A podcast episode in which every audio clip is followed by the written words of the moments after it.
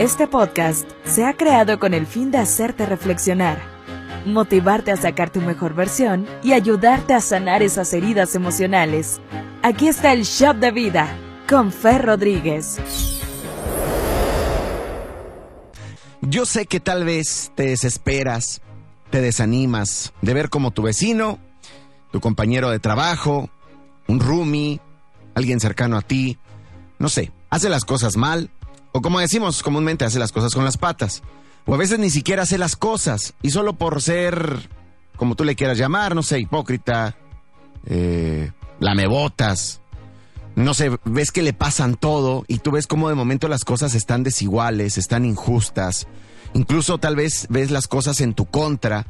Yo sé que cuando esto pasa hay momentos en que dices, mejor voy a hacer también de esa manera, voy a dejar de hacer las cosas yo también, me voy a, volver como esa otra persona, mejor ser mala persona como fulanito, sultanita.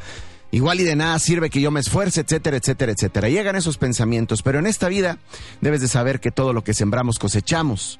¿Qué quiero decir con esto? Que aquel que obra mal, al final le irá mal.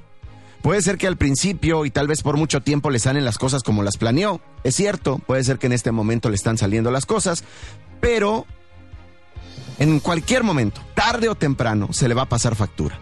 Por eso, aunque te veas tentado a tener las mismas actitudes que esa persona que hoy tienes en mente, demuestra que tú eres mejor que eso.